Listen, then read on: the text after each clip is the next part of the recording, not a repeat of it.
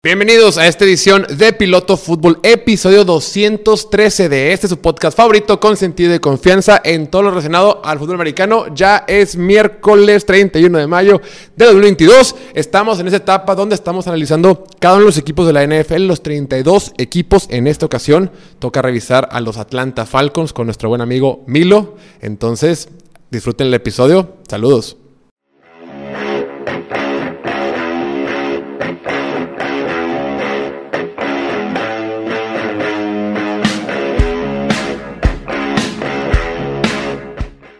Pues bueno, el día de hoy estamos con un invitado muy especial, como lo hemos comentado, estamos en este proceso de, temporada baja, cuando quiero hablar de todos los equipos, eh, la mayor cantidad de equipos que se pueda antes de que empiece la temporada buena, la pretemporada en agosto. Y en esta ocasión vamos a hablar de uno de los equipos que va a ser probablemente protagónico en la próxima temporada de draft, si no me equivoco. Pero por lo pronto, para hablar de los, de los halcones de Atlanta, de los Falcons, tenemos un a un gran invitado, un buen amigo, el buen Milo. Bienvenido, Milo, ¿cómo estás? Bien, bien, ¿y tú, piloto? La verdad, muchas gracias por invitarme, estoy muy agradecido por esto y pues a darle a platicar de mis poderosos Falcons. sí, ha sido una temporada, híjole, es un equipo que ha estado con muchas broncas por diferentes temas.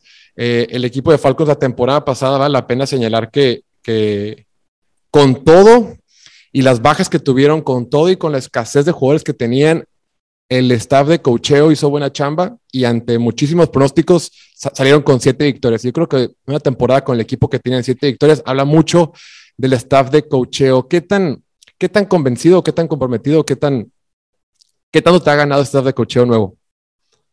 No, o sea, no solo es el cocheo, sino que la directiva en general, Terry Fontenot ha trabajado mucho para este, hacer un equipo que tenga, no sé, cierta sinergia. Y la verdad me está gustando mucho. Ya el cocheo me ganó desde el primer partido donde querían correr el balón forzosamente. Ahí me ganó, porque ese ha sido el problema de los Falcons los últimos, que Cinco años. No, no han podido correr el balón. Entonces, desde ese momento dije, van a ser buenos años. Y también eh, Arthur Smith, me acuerdo que en la temporada baja o en la pretemporada de la temporada pasada, estaban en los entrenamientos y un corredor celebra una ganancia de tres yardas y le dice, es tu trabajo, o sea, no, no puedes estar celebrando esas estupideces. Y dije, esto es lo que necesita Atlanta, business only.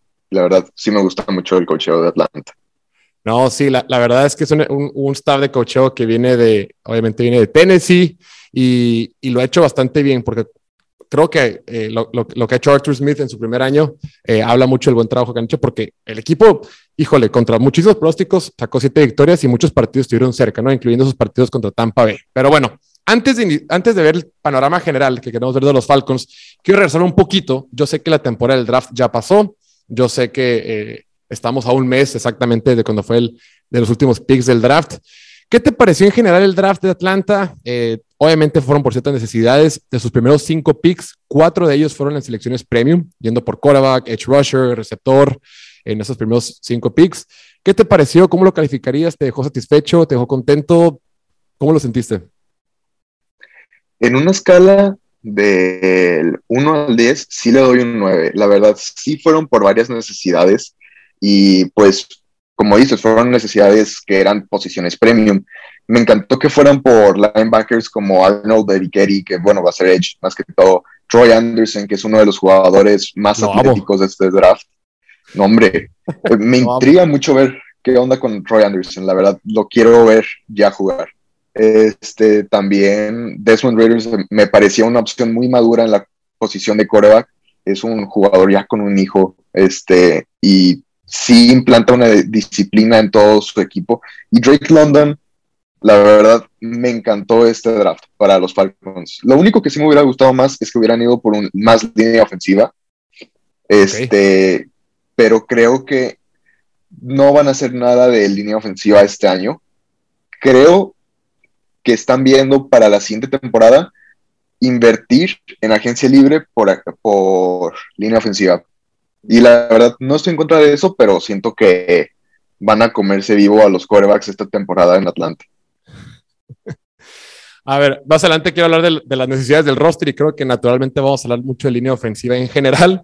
Creo que este draft fue positivo el haber tomado a Drake London, eh, un jugador alto que te mide 6 pies con 5 pulgadas, que son un metro 95. Ese, ese radio para atrapar te ayuda mucho cualquier coreback. Creo que cuando eres un coreback con un brazo como el de Mariota o un coreback de menor nivel, un coreback que tiene ese, que es un blanco tan grande, te sirve más que un jugador que te pueda dar yardas después de la recepción.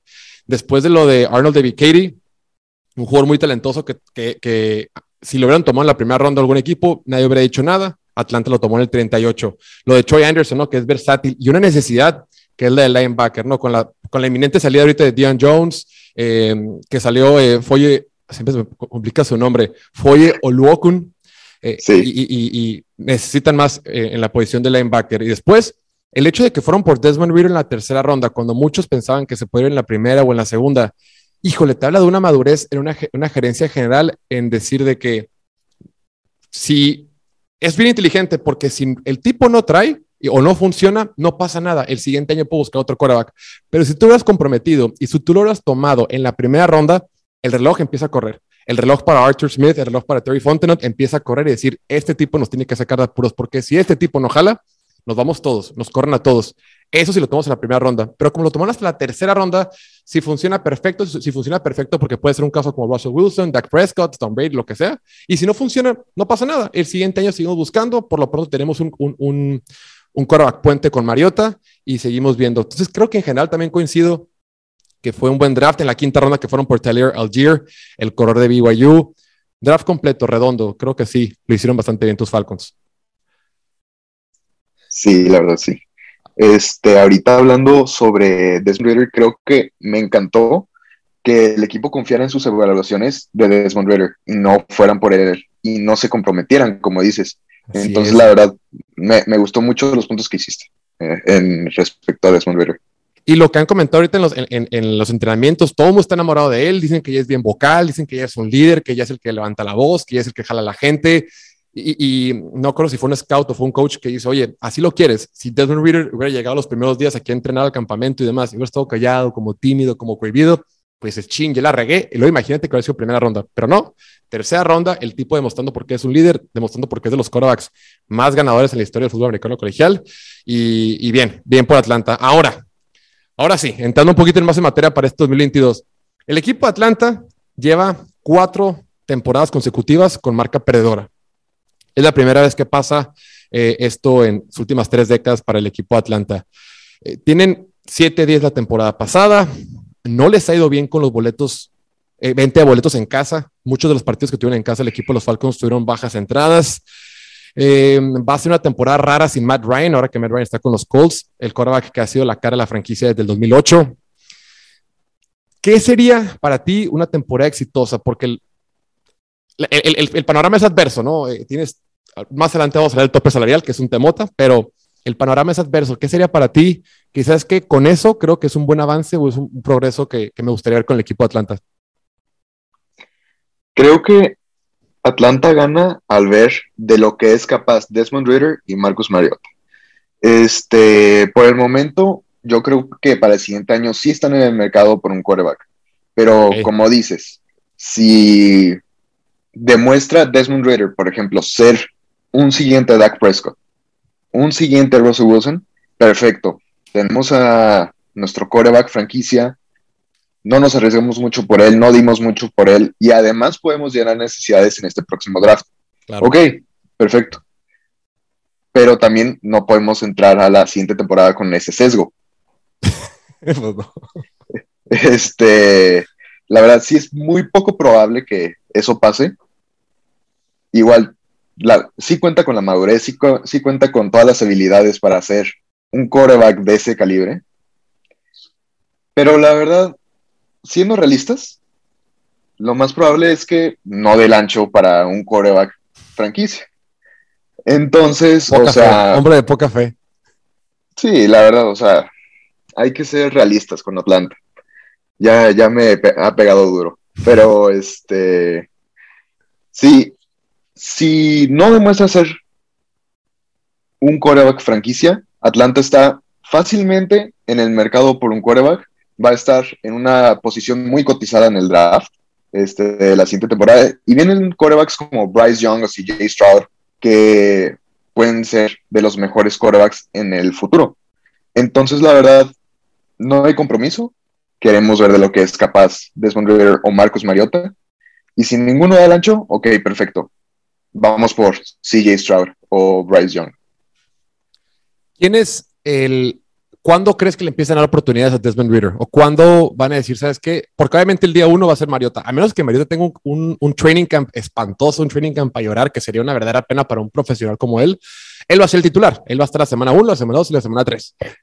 ¿Cuándo crees que ya digan, sabes qué? Ya hemos suficiente, el público lo necesita, porque el, el, el, el calendario de Atlanta está re complicado. Más adelante quiero hablar del calendario también, pero tiene un calendario, las primeras siete semanas están durísimas. La primera mitad de temporada está durísima. Entonces, ¿cuándo crees tú que van a decir, sabes qué? Mariota ya fungió como quarterback puente, es hora de ver este tipo para decir, para tomar una decisión la próxima temporada? Yo creo que alrededor de las semanas 6 o 7. Este, en las semanas 6 van contra San Francisco en Atlanta. Y es una defensiva muy, muy difícil. o sea, tienen una línea defensiva excelente, los linebackers son excelentes. Y la verdad, yo creo que pues van a estar sufriendo los corebacks. También contra Cincinnati, que es la semana 7. Este, hay, este partido sí es en Cincinnati, pero yo creo que va a llegar un punto donde digas, tú como Arthur Smith, la, la mejor oportunidad para ganar no es Marcus Mariota. Tengo que ver de qué es capaz Desmond Ritter. Y pues la verdad, yo creo que entre esas dos semanas se va a ver Desmond Ritter como titular en algún partido. Semana 6, semana 7. Cuando sea, es, hijo, no sé, es como en principios de octubre o mediados de octubre, te voy a echar un telefonazo, Milo. Hey, hey, ¿qué está pasando? Estamos en semana 8, ya van cuenta Carolina. Si no veo a Desmond Ritter, recibirás, recibirás mis quejas. Ahora, si empieza complicado, semana 1 Saints, que tiene buena defensiva. Luego 2, visitan, vuelan al oeste contra Rams. Semana 3, vuelan al oeste contra Seattle. Luego juegan en casa contra Browns, van, a Tampa Bay, San Francisco, Cincinnati, o sea, empiezan, empieza durísimo, pero sí, para esa temporada del 2022, creo que es importante ver si Arthur Smith ya por fin puede implementar la ofensiva que tenía en Tennessee. Ya por fin tiene un quarterback más móvil, ya por fin tiene un quarterback con el que puede ser un buen play action. La temporada pasada con Matt Ryan vimos un montón, muchas de sus jugadas, no tengo el dato, pero muchas de las jugadas eran play action, pero pues Matt Ryan es un quarterback estático. De repente hizo corridas ahí chistosas donde ganó first downs, pero es un quarterback más estático. Yo creo que Arthur Smith por fin va a poder implementar esa ofensiva que tenía en Tennessee, por fin con esos dos quarterbacks que son mucho más móviles, eh, lo va a poder hacer. Y creo que mientras Atlanta tenga, eh, tenga esa identidad en la ofensiva, creo que va a ser un buen, eh, un buen año para ellos en este 2022. Tienen que hacer, lo que vende boletos son las ofensivas. Es importante que el equipo y, que los fans se comprometan con, con, con, la ciudad y con el equipo. Y la única forma de hacerlo, si no estás ganando, pues es teniendo ofensivas explosivas y demás. Pero a ver, ya pasó el draft, ya pasó la agencia libre, ya pasó la agencia libre de los que no draftearon. Obviamente es un equipo débil, el equipo de Atlanta tiene muchos huecos, pero para ti, ¿cuáles son las principales necesidades que, tiene, que tienen los Falcons? Todavía. Siento que el gar izquierdo o el centro son las necesidades más grandes que tiene Atlanta. En tackle izquierdo, gar derecho y tackle derecho están un poco más sólidos, un poquito menos sólidos en tackle derecho, pero vamos a dejar eso al lado. Este, el gar izquierdo fue la posición, la peor posición para Atlanta la temporada pasada. Este, todas las, líneas defensivas. Los mejores tackles defensivos estaban sobre el centro o sobre el gar izquierdo. Nunca estaban sobre Chris Lindstrom.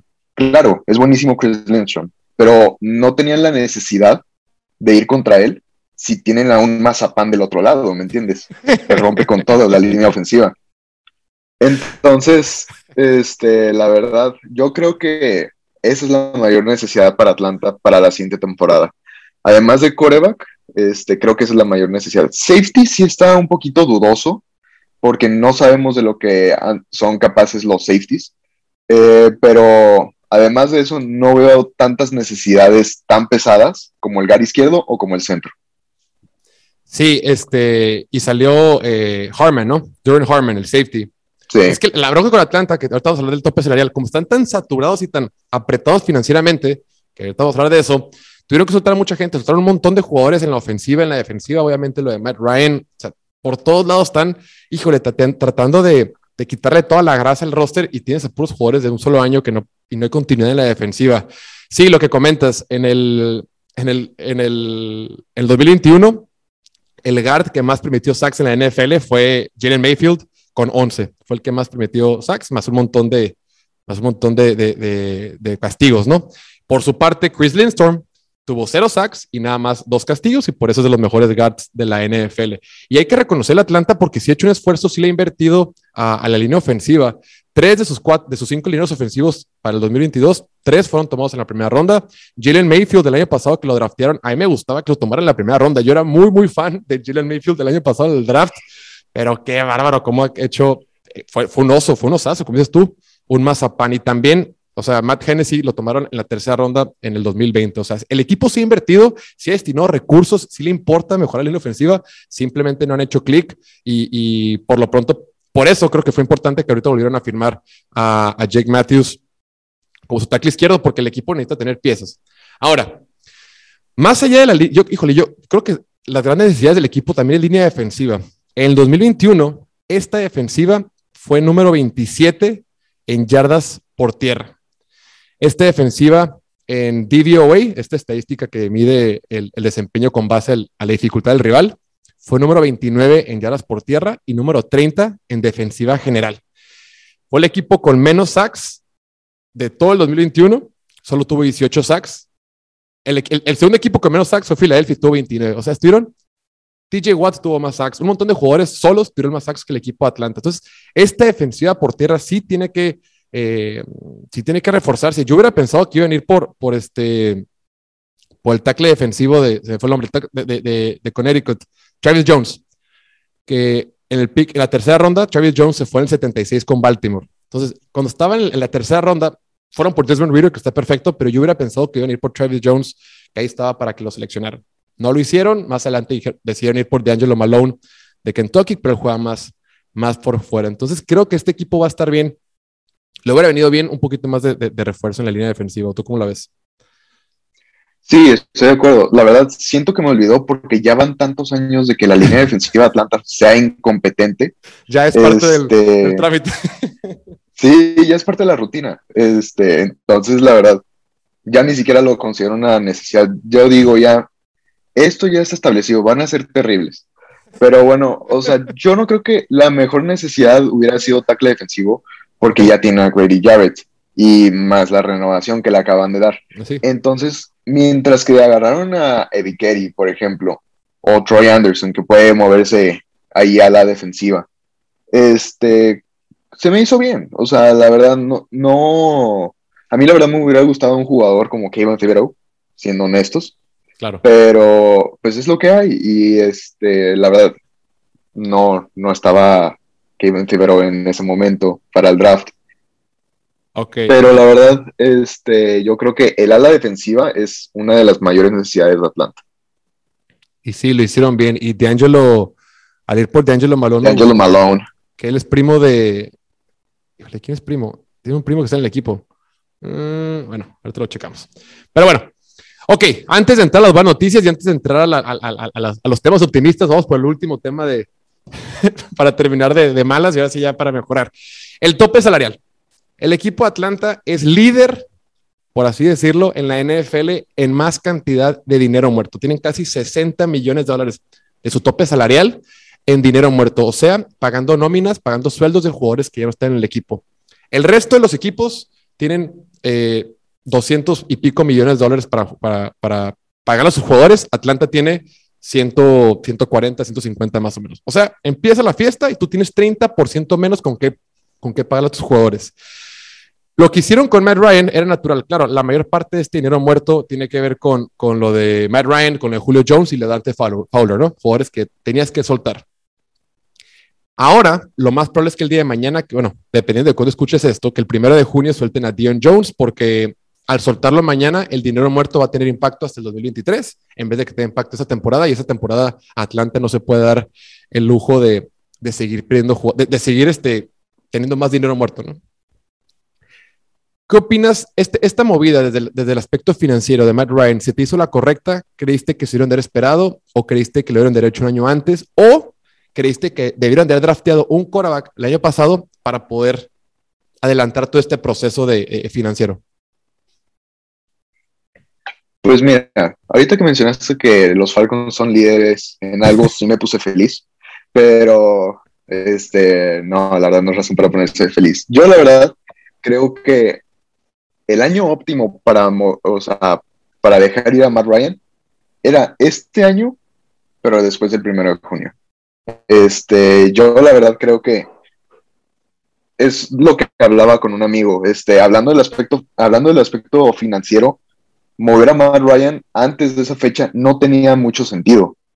Y más que el capital de draft, más que el trade, más que la tercera ronda. Sí. la verdad, eso fue uno de los positivos que le sacaron a Matt Ryan. Bueno, del trade de Matt Ryan, ¿verdad?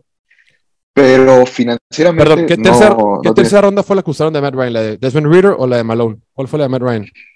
Creo que la de Malone. Ok. Este. Entonces, la verdad. Yo no creo que fue lo óptimo moverse Matt Ryan. Yo creo que lo, lo mejor hubiera sido que se retirara con Atlanta. Financieramente hablando, claro, pasaron las cosas de Dishon Watson que forzó su salida mucho más rápido.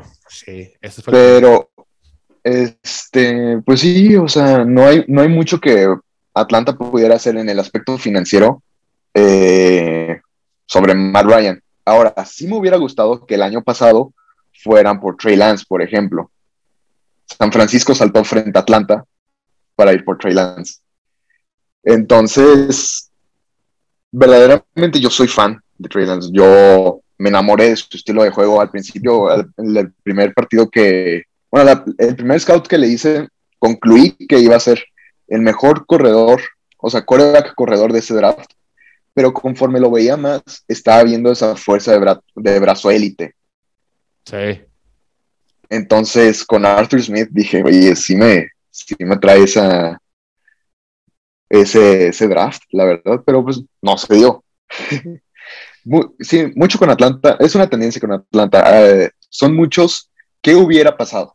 Claro. Entonces, este, la verdad, yo creo que lo óptimo hubiera sido que Matt Ryan se quedara aún más tiempo financieramente y este, continuar.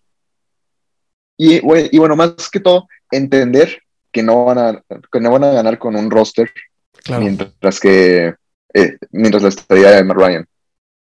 Sí, Totalmente. Y la verdad es que si traes un quarterback novato, era, era esta, esta nueva gerencia general que entró el año pasado eh, heredó un desmadre financiero. O sea, e-, era, era una complicación, están asfixiados. Sí están trabajando con muy poco. Algo similar a lo que pasa con Giants ahorita, ¿no? Esta gerencia general hereda un montón de broncas, eh, eh, broncas financieras que te dejan sin mucho margen de maniobra. Y creo que el equipo de Atlanta tenía que tomar una decisión de cuándo arrancar la curita. Porque en lo que arranque la curita, empieza a sangrar todo el este y tenemos que, tienes el boquetote, el, el, trancazote de 40 millones de dólares que tienes que pagarle a Matt Ryan de dinero muerto. Tú tienes que escoger cuándo, si es el año pasado, este año o el que viene. Entonces, esta gerencia general lo tenía que tomar. Creo que era difícil para ellos el año pasado que iban entrando, oye, te estás armando, armas un staff de cocheo, empiezas a armar tu directiva, órale, raza, corran al coreback que lleva aquí desde el 2008 dices, oye, pues entonces, ¿cuál estabilidad? ¿Cuál continuidad? Entiendo que quieras renovar, pero también es bien complicado que en lo que entres, aunque financieramente sea una buena idea, arranques la única estabilidad que hay en el equipo o la única identidad que hay en el equipo. Entonces, era una decisión bien complicada, pero a final de cuentas creo que fue la correcta. Y si te traes a Trey Lance o Justin Fields, quien, quien, quien, hubiera sido, es lo, es lo, de menos, creo que hubieran sido situaciones muy parecidas a las que está ahorita Justin Fields en Chicago. Dices, oye, Chicago ya tiene solucionado la bronca de, del, del quarterback. Pues sí, güey, pero no tienen línea ofensiva, no tienen receptores y la defensiva tiene un montón de huecos. Si te hubieras traído Justin Fields a este escenario, dirías lo mismo. La línea ofensiva no tiene receptores y tiene muchos huecos. Claro, ya está Drake, eh, Drake London y Kyle Pitts y demás, pero es igual de complicado. Es más bien cuando decides pasar por el momento tormentoso, porque Justin Fields se le están acabando sus años de novato. A Justin Fields se le están acabando sus años de quarterback barato, de quarterback cuando puedes armar un roster alrededor alrededor de él. Ya para cuando Justin Fields tenga un buen roster, el tipo ya va a sacar su primer contrato. Entonces creo que Atlanta era una situación bien complicada porque era decidir cuándo hay que arrancar esa curita y bueno, lo hicieron, lo hicieron ahorita. Ahorita el jugador más pagado del equipo para este, para este año es Dion Jones con 20 millones de dólares. Después Jake Matthews, Grady, eh, Grady Jarrett y Kyle Pitts es el cuarto más caro. Es un equipo que está en reconstrucción financiera y reconstrucción de talento. Pero ahora sí, ya dejamos lo malo atrás. Empecemos con un poquito de optimismo, estimadísimo Milo. A ver, Las Vegas, Las Vegas pronostica que el equipo va a ganar 4.5 partidos este año. ¿Va a ser over o under? ¿Y por qué? Yo creo que over. La verdad, este es un equipo muy bien coachado y ganan los partidos que tienen que ganar. Este, ¿A qué me refiero con esto? Es cuando uno, un oponente está más débil de lo normal. Por ejemplo, esta temporada empiezan dos de sus primeros cuatro partidos. Tienen, yo, yo sí les pongo un asterisco, ¿eh? eh contra Seattle ya no está Russell Wilson. Tiene que ganar. Ese, ese lo tiene que ganar. Contra Browns existe la posibilidad de que Deshaun Watson esté suspendido para este punto de la temporada. Claro, sí, cierto. Sí.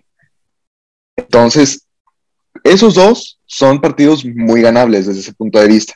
Claro, luego ya vas contra Bucaneros, San Francisco, Cincinnati, pero luego ya vas contra Panteras en dos de las próximas tres semanas, vas contra Chicago, vas contra Washington. Entonces, yo creo que sí tienen la, mucha posibilidad de ganar cinco partidos cuando, cuando mínimo. O sea, yo creo que son de 5 a 7 partidos los que ganan esta temporada.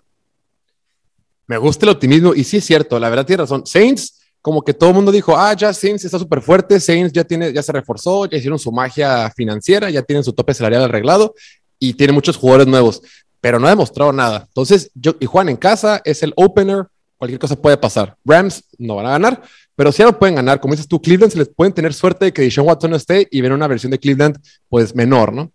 Creo que sí pueden ganar cuatro o cinco partidos y a esto quiero traer mi siguiente tema. La bronca es que entre más partidos ganes, más te alejas de la posibilidad de ir por un coreback en el draft.